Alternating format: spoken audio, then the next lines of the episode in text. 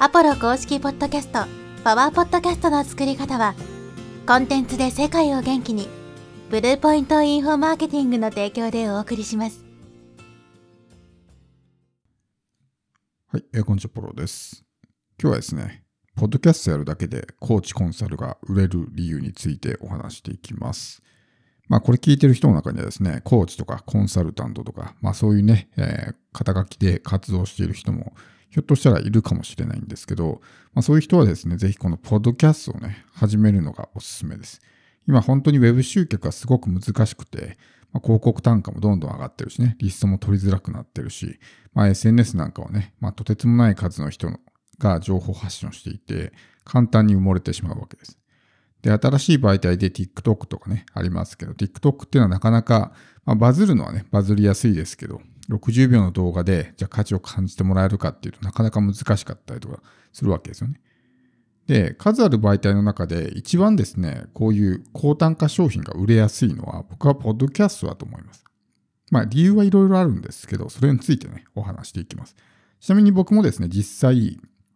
ポッドキャストを発信しているだけでコンサルが売れたこともありますし、ね、人によっては相手の方からわざわざメールを送ってきてコンサルしてもらえませんか？みたいな人もね、過去にいたんですよね。だそれぐらい、このポッドキャストっていうのはね、発信してるだけで相手からそういうふうにコンサルしてくださいって頼まれるぐらいの状態を作ることができる。もちろん何でもいいから適当に発信したらね、それはさすがにダメですけど、ちゃんとね、価値のある情報をずっと提供し続けていればですね、やがてそういう状況を作ることができるということですね。で、このポッドキャストがですね、なぜそのコーチとかコンサルを売るのにいいのかっていうことですけど、まず前提として考えておかないといけないのがですね、僕たちが目指すべきところはですね、数よりも質なんですよね。だからバズりやすいとかっていうところで判断するんであれば、数を追うのであれば、ポッドキャストは選択すべきではないです。ポッドキャストっていうのは、最もバズが起こりにくい、そういう拡散性が非常に低いプラットフォームなので、数を追うんであれば、他のメディアの方がよっぽどいいわけですよね。だけど、まあ、僕たちの小規模でやってるようなビジネスっていうのは、そんなに数いらないわけですよ。それよりも質の高い見込み客、濃いお客さんを集客する方が大事だったりするわけですね。例えば、再生回数が10回しかないとしても、その中に1人ね、強烈なファンがいて、自分のバックエンド商品を買ってくれるんであれば、その発信は十分成功してると言えると思うんですよ。逆に再生回数はね、何十万何百万再生あるけど、薄いお客さんばっかりで誰も商品買ってくれないんであれば、その発信は失敗になるわけです。でこれはまず前提として覚えておく必要があるわけですけど、ポッドキャストっていうのは、まあ、見込み客との関係構築に非常にまあ効果的なんですね。基本的に、ポッドキャストってのは習慣化して聞く人が多いので、一回聞いてずっと聞き続けてくれるってこともありますし、あとは何度も言いますけど、リテンションレートが高い。最初から最後まで聞いてくれる人も多いわけですね。だから価値のある情報を発信しても、SNS とかだったら本当に数秒でね、スクロールして、まあ、スルーされてしまったりとか、YouTube であっても、まあ、全体の、例えば10分の動画なら5分ぐらいで離脱されてしまったりとか、まあ、全部話を聞いてもらえないから価値も感じてもらいづらかったりするわけですけど、ポッドキャストはながら聞きをしている関係上ですね、やっぱり途中で離脱が起こりにくい。インプットのエネルギーもそんなにいらないので、聞いてる側もそんなにね、えー、疲れることなくインプットできるっていうので、長時間でも聞いてもらいやすいっていうのがこのポッドキャストのメリット。だからその分、関係構築がしやすいわけですね。おそらく、まあこれ聞いてるってことは、あなたもこう、ポッドキャストをね、利用してるうちの一人だと思うんですけど、ポッドキャストって一度チャンネル登録するとですね、なかなか離れないですね。同じチャンネルをずっと聞き続けるっていう習性があるので、YouTube とかあといろんなこう動画とかね、見に行ったりしますし、毎回必ずね、チャンネル登録してるチャンネルの動画が表示されるとは限らないので、チャンネル登録してなくても別の動画が表示されてそっちを見たりとかね、あるわけですけど、基本的にポッドキャストっていうのは、一度登録したチャンネルをね、まあ、継続的に聞き続けてくれる。なかなかこう、登録者が離れにくいっていう、まあ、そういう傾向もあるわけですね。さらに、これはま統計でデータデータとしてすでに出てますけど、ポッドキャストを聞く人たちはですね、まあ、一般的な人よりも収入が高いと言われてるんですね。経営者とか起業家とか、まあそういう人たちもよく聞いてるっていうふうに言われますし、収入が高いってことは要するに高単価商品を買うだけの、まあ、余裕がある人が多いということですね。やっぱりバックエンド商品ってのはそこそこ、まあ、金額が高くなるので、ある程度収入に余裕のある人じゃないとなかなか、なかなか買ってもらえなかったりするわけです。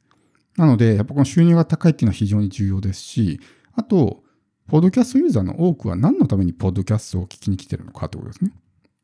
ま、何かしらの情報が欲しくて、まあ、エンタメ系は別だとしても、我々のような情報発信を聞きに来る人っていうのは、何かしらの情報を求めているからこそ、わざわざここに来るわけですね。YouTube とか SNS とかね、もっとこう娯楽のいっぱいあるような媒体があるにもかかわらず、わざわざポッドキャストを選ぶっていうのは、それだけ情報感度が高いというかね、真剣に情報が欲しいと思っている人が多いわけです。さらに、ね、数ある媒体の中で、ポッドキャスト聞こうっていう人は結構濃い人が多いんですね。自分がこうゼロから、例えばじゃあビジネスをスタートしたときに、情報収集行くときにね、どの媒体見ますかってことですよ。まあ、大抵の場合ブログ読んだりとか、なんかツイッター見たりとか、まあ、YouTube で情報探したりとかってあると思うんですけど、いきなりポッドキャストからね、情報収集しますなんて人は、まあ、ほぼほぼいないと思います。ということは、要するに、ポッドキャストに来るってことは、まあ、ある程度そういうね、一通りの媒体を見て、さらに深い情報が欲しいと思ってる。より真剣度の高い濃い見込み客が多いと。まあそういうことになるんですよね。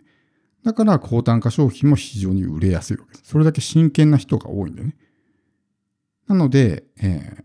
すごく高単価商品販売にはいいですし、さらに見つけてもらいやすいっていうのがかなり大きなメリットですね。まあ SNS なんかもね、えー、数えきれないぐらい膨大な数の人が発信しているので簡単に埋もれてしまいますし、それは YouTube とかもそうですね。もう 飽和状態にあって、なかなかね、もう今更発信しても全然こう見つけてもらえないみたいなことがあるんですけど、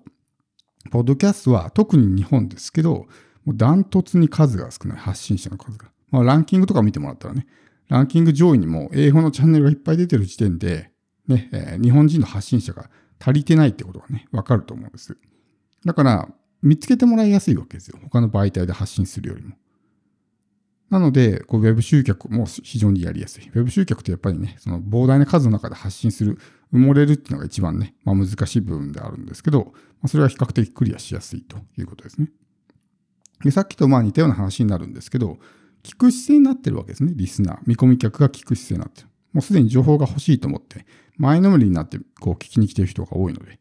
SNS なんかはね、暇つぶしで見てるから、別に情報が欲しいと思って見てるわけじゃなくて、なんとなくこうね、暇つぶしで見てたら、たまたま情報が表示されたみたいな。で、そこに表示されている情報は、すべてがすべて彼らがね、探しているような情報ではない。たまたま表示されただけみたいなね、情報もあるんで、簡単に流されてしまったりね、何の印象にも残らないみたいなことが起こるわけです。でも、ポッドキャストっていうのは、基本的にはもう自発的に聞きに来てますよね。自分から聞きたい。このチャンネルのこのエピソードを聞きたいと思って来てるんで、聞く姿勢になってるわけです。だから話も聞いてもらいやすい。さらに、こう、パワーバランス、見込み客とのパワーバランスっていうとこもすごくいいんですよね。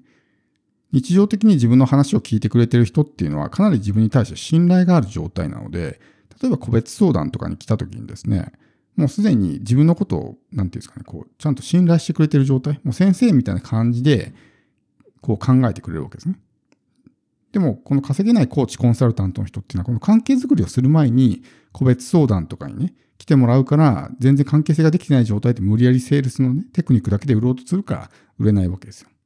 だから恋愛と一緒で、何のね、こう仲良くもなってないのにいきなりね、結婚しましょうなんて言っても結婚してくれないわけじゃないですか。それと一緒で、やっぱり事前にちゃんと関係性を作っておけば、そこのね、制約率も高くなるにもかかわらず、そういった、まあ、関係づくりをしないままいきなりセールスにね、臨むからうまくいかないみたいなことになるわけですけど、日常的に自分が価値のある情報を発信し続けていくことによって、そういうまあ、セールスの場に来た時にはもうすでにね、かなり信頼してくれてる状態、自分のこともよく理解してくれてるし、なんならもうね、お願いする気で来てるみたいな人もいるわけですよ。だから、セールスがそんなに上手じゃなくても売れる。さっきみたいに、極論言うとね、向こう向こうからコンサルしてくださいっていういうふうに言われたりするわけです。そしたらもう、はい、いいですよだけで売れるわけですね。っていう状態が作れるので。なので、ポッドキャストっていうのは、すごくコーチとかコンサルにはおすすめなんですね。一番も、最もこの媒体がね、あの、情報発信する上で最強なんじゃないかなと思えるような媒体なんで、もちろんその、それ以外の、まあそういうね、肩書きで活動している人にも有効ではあるんですけど、特にまあバックエンド商品、高額な無形商品を売っているような人たちっていうのはこのポッドキャストね、非常に相性がいいと思うので、まだ始めてない人は今から始めることをお勧めします。